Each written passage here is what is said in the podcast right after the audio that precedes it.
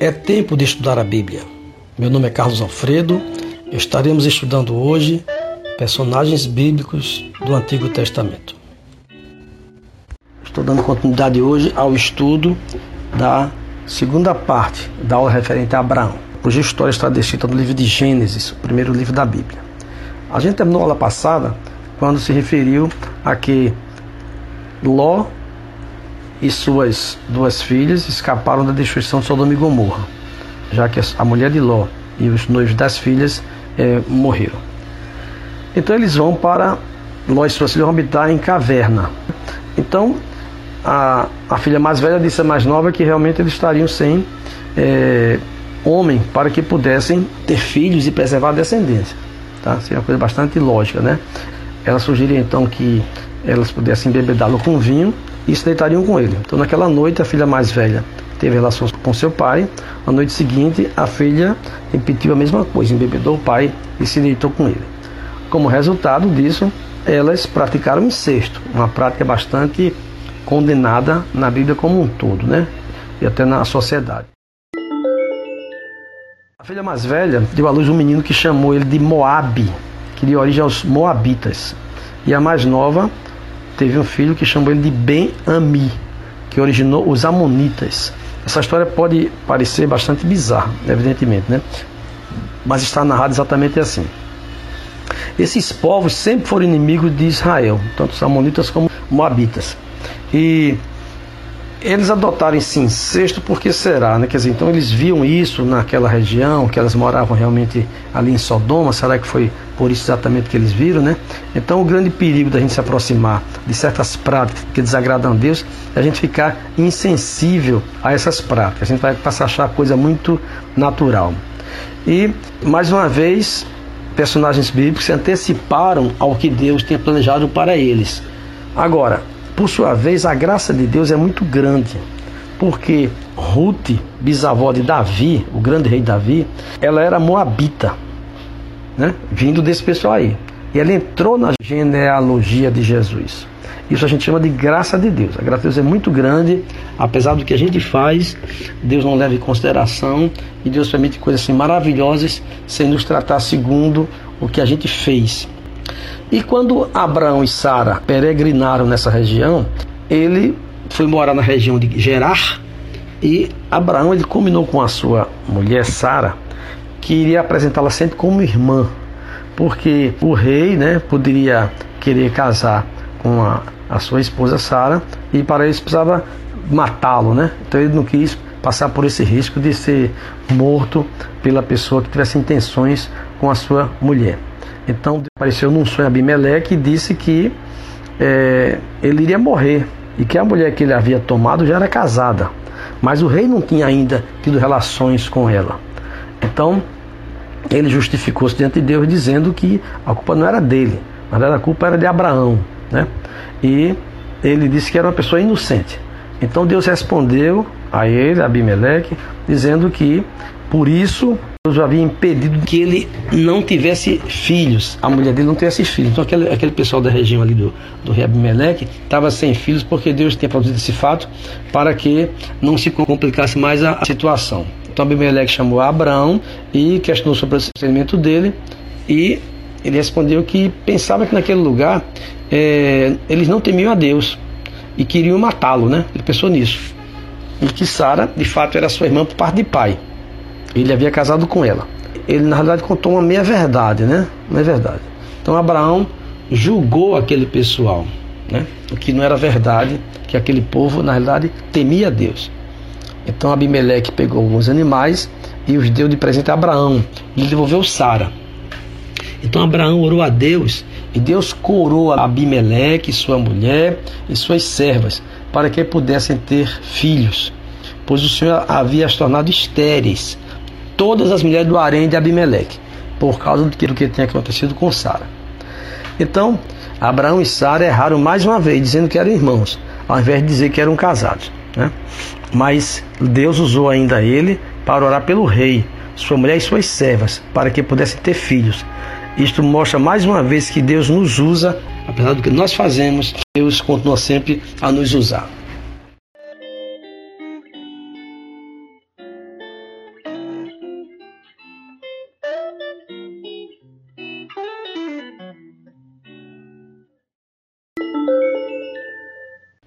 A próxima etapa agora é quando Deus cumpre o que prometeu a Sara. Ele prometeu a Sara que ela daria um filho a Abraão, mesmo na sua velhice. Então, naquele tempo, indicado por Deus, Sara teve um filho. Abraão deu-lhe o nome de Isaac, né, que tem a ver com riso. Né? Depois do oitavo dia, ou no oitavo dia mais precisamente, né, do nascimento de Isaac, Abraão circuncidou, como Deus havia ordenado. Abraão tinha 100 anos quando Isaac nasceu. Agora, relembrando a aula passada, Abraão tinha tido já um filho, só que com Agar, que era escrava da sua mulher, escrava de Sara. Então, quando Isaac cresceu, já estava para ser desmamado, Abraão preparou uma grande festa para comemorar, né? E Sara viu que Ismael, o filho de Abraão com Agar, ele caçoava, né? ironizava com Isaac. E disse a Abraão que se livrasse da escrava e do filho dela, que jamais seria herdeiro junto com seu filho Isaac. Na realidade, Deus havia prometido que essa herança de ser bendito as nações da terra seria por parte de Abraão, por parte de Isaac, né? E Abraão ficou muito perturbado porque Ismael era também seu filho. Então Deus disse que ele não se perturbasse com isso e que ele fizesse o que Sara lhe pedisse. Deus disse também que os descendentes de, do filho de Agar seriam também grandes, né? como os descendentes dos filhos de Sara, pois ele era também filho de Abraão. Então, uma cena assim muito triste é quando é, na manhã seguinte Abraão preparou os mantimentos todos e vasilha com água, né? E pôs nos ombros de Agar e mandou embora. E interessante, diz o texto aqui, ela andou sem rumo para o deserto de Berseba. Então, a gente fica imaginando o que é você sair da sua casa, né, seu filho, e ir rumo a um deserto. Então, quando acabou a água, a única coisa que eles tinham, né, Agar colocou o menino assim à sombra de uma árvore e foi sentar sozinha e chorando disse que não queria ver o filho morrer.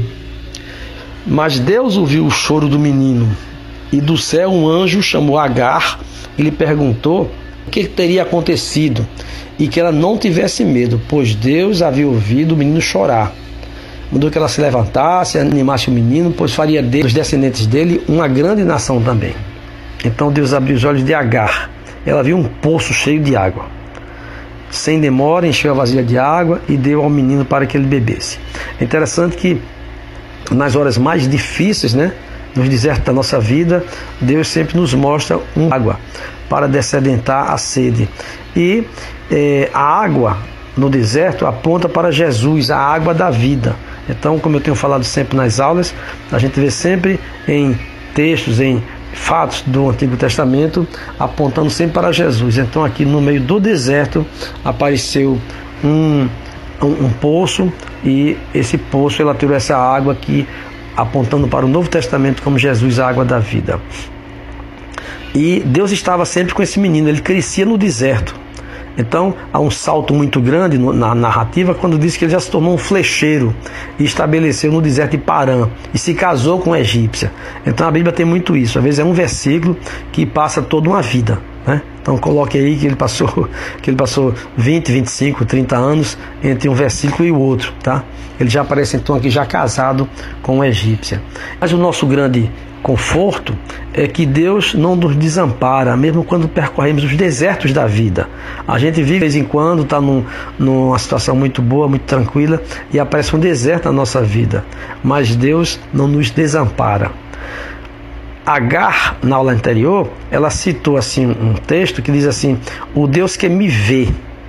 Né? Ela falou isso lá, para o que não assistiu, é, pode ver depois dessa aula. E agora ela diz que é o Deus que me ouve e se compadece. Então a gente vê que Deus é um Deus que vê, é um Deus que ouve, é um Deus que se compadece. Deus ouve o nosso choro. Às vezes a gente pensa que o deserto é o fim, mas aparece um poço d'água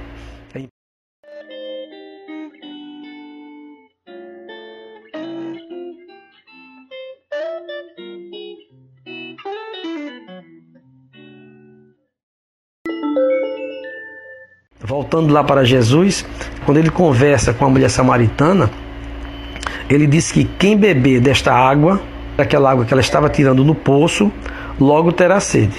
mas quem beber da água que ele dava, que era ele próprio, nunca mais teria sede. Então, ela se tornaria uma fonte que brotaria para sempre e lhe daria a vida eterna. A mulher samaritana pediu a Jesus que, por favor, lhe desse dessa água, pois nunca mais ela teria sede, nem precisava vir tirar essa água. Então é preciso que a gente entenda o tempo todo esse simbolismo que a Bíblia apresenta, né? O Novo Testamento mostrar a figura de Jesus através de simples textos, simples passagens que às vezes passam percebido. Ah, mas quem é Agar? Muita gente não conhece Agar, escrava lá de Sara.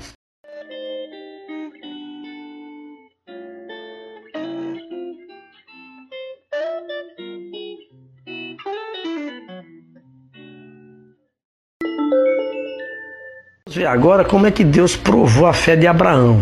É um texto muito conhecido né, e muito difícil de entender. Né? É quando Deus chega para Abraão e chama ele e ele diz: Olha, você deve tomar seu filho, seu único filho Isaac, quem tanto amava, e vá à terra de Moriá. E lá, num dos montes que eu lhe mostrarei, você vai oferecê-lo como holocausto. Séculos depois, Salomão construiu o templo nesse monte.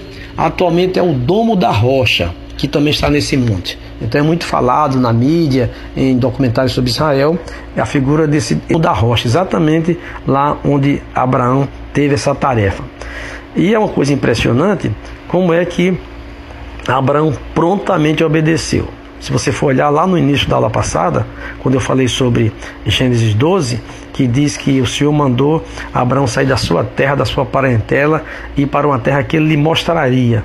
E ele foi, sem saber para onde, não questionou. Agora o fato se repete. Na manhã seguinte, a ter ouvido a voz de Deus, Abraão pegou um jumento é, e levou dois de seus servos e seu filho Isaque ele cortou a lenha para o fogo do holocausto e partiu para o lugar que Deus tinha indicado. Mais uma vez, Abraão obedeceu sem questionar a ordem de Deus. No terceiro dia da viagem, Abraão levantou os olhos e viu o lugar de longe. Né? Deus falou com ele qual era aquele local.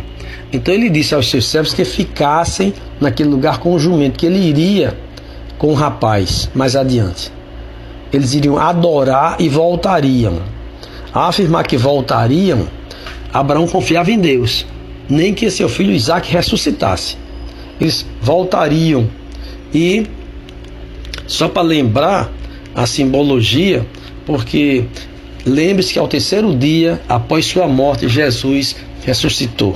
Né? Então, acreditava até que Deus fizesse um milagre e que seu filho ressuscitasse, mas que eles voltariam. Então, Abraão pôs a lenha para o holocausto nos ombros de Isaac e ele próprio levou a faca e o fogo, né? Isaac, ele aponta aqui para Jesus mais uma vez na cruz, ao levar a lenha para o holocausto, da mesma maneira que Jesus levou a cruz de madeira para ser crucificado. Então também tem aqui uma tipologia muito, muito bonita de Isaac com Jesus Cristo. Enquanto os dois caminhavam, né, é, Isaac falou para o pai: tem aqui o fogo, tem aqui a lenha, mas onde está o cordeiro? Né? Ainda não tinha caído a ficha para Isaac de que ele seria esse cordeiro. Abraão respondeu assim: Olha, Deus proverá, ou noutra versão diz assim: Deus providenciará o cordeiro para o holocausto e continuar a caminhar juntos. Isso é o que a gente chama de fé. Né? Você está levando o seu filho para ser sacrificado por você mesmo, tá? E até então Deus não tinha mostrado como era a solução para isso. Será que eu tenho que matar mesmo? Ou Deus vai agir de forma sobrenatural para que esse fato não ocorra? Quando eles chegaram lá, né, isso aparece muito em filmes, assim, muitas vezes. Então ele, Abraão construiu o altar, colocou a lenha sobre ele, amarrou seu filho e o colocou no altar sobre a lenha. Né? A gente não imagina que cena foi essa. Se o filho achou que ia morrer, se o filho gritou, se o filho apelou, não faça isso, você não me ama, como é que um pai ama um filho e faz isso, né? E normalmente nos, nas cenas de cinema, né?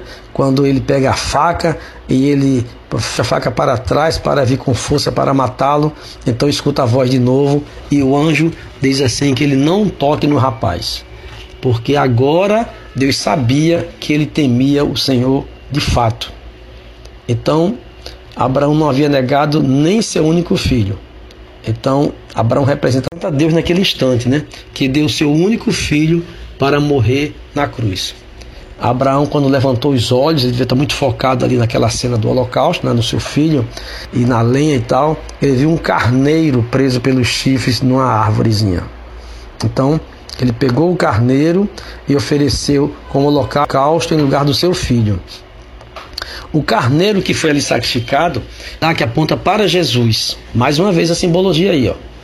Porque da mesma maneira que Jesus derramou seu sangue em nosso lugar, o sacrifício do carneiro, que também foi derramado sangue, naquele dia, naquele voo também Isaac da morte.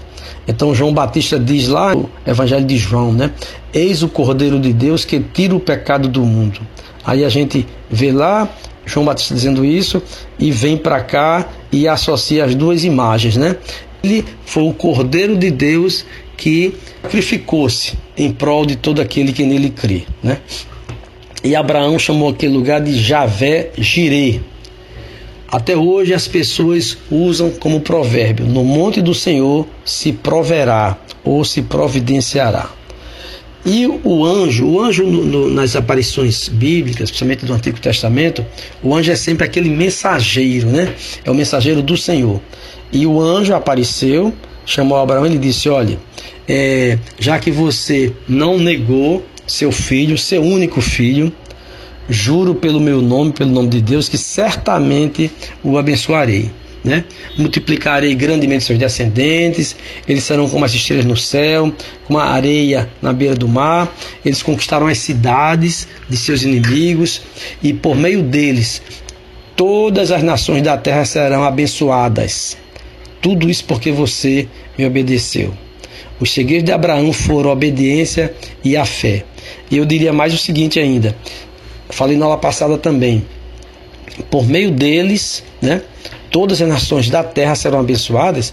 Então, é muito temos por pai a Abraão, porque Abraão é o pai na fé de todo aquele que crê em Jesus Cristo, não somente de quem é de descendência judaica.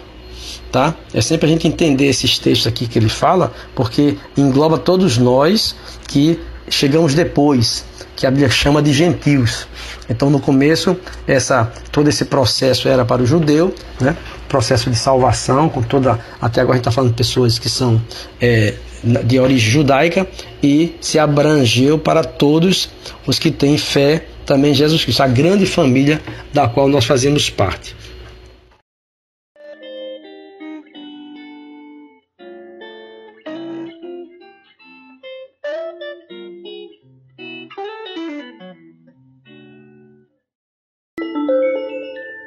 Para terminar, eu queria só lembrar que, que e Ló aparecem em vários livros da Bíblia.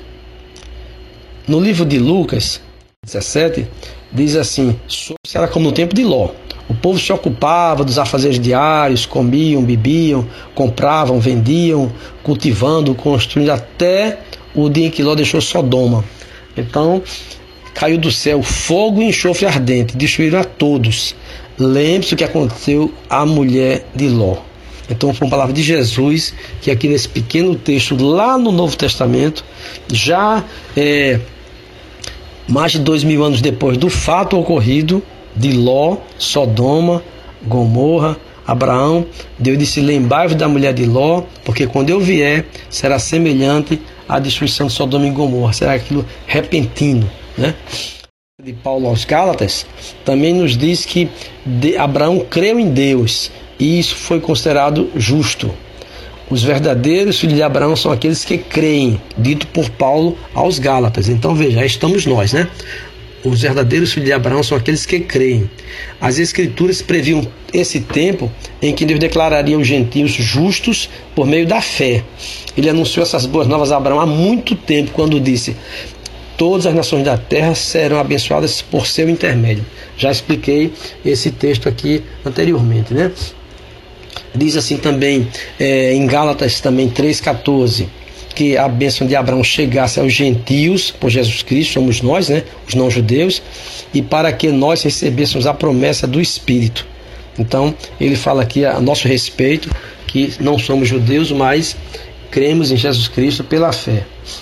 E diz também que ainda e se sois de Cristo, então sois descendência de Abraão e herdeiros conforme a promessa, né? E na carta aos Hebreus diz também aqui um texto bem interessante que eu vou ler aqui, diz assim, fé Abraão, ao ser posto à prova, ofereceu Isaac como sacrifício. Abraão, que havia recebido as promessas, estava disposto a sacrificar seu único filho, embora Deus lhe tivesse dito: Isaac é o filho de quem depende de sua descendência. Concluiu que se Isaac morresse, Deus tinha poder para trazê-lo de volta à vida. Em certo sentido, recebeu seu filho de volta dos mortos. Está escrito lá na carta aos Hebreus, né? E na, e na carta de Pedro também diz assim: em contrapartida, resgatou Ló, quer dizer, Abraão resgatou Ló, né, que estava lá em, em Sodoma, é, tirando de Sodoma, por ser ele um homem justo, afligido com a vergonhosa imoralidade dos perversos ao seu redor. Sim, Ló era um homem justo, cuja alma era atormentada pela maldade que via e ouvia todos os dias. Então é interessante também aqui essa, essa expressão de Pedro também no tempo de Jesus, né? É que ó, era um homem justo, justo no sentido que foi justificado por Deus, né? Não é no sentido justo de não cometer mal, de não pecar. Mas a alma foi atormentada pela maldade que via e ouvia todos os dias naquele lugar que ele fez morar lá em Sodoma. E pode ler na aula passada que que Ló fez uma escolha o pior, né? Ele achou que era o melhor, que era aquele jardim bonito em direção a Sodoma e ele deu muito mal nessa escolha dele. Então terminamos aqui o personagem Abraão, um personagem muito famoso que tem muita história nele, muita consequência para as nossas vidas aqui hoje no nosso dia a dia. Que Deus nos abençoe. Na próxima aula teremos um personagem chamado Jacó que deu origem ao nome Israel, que hoje é o país de Israel.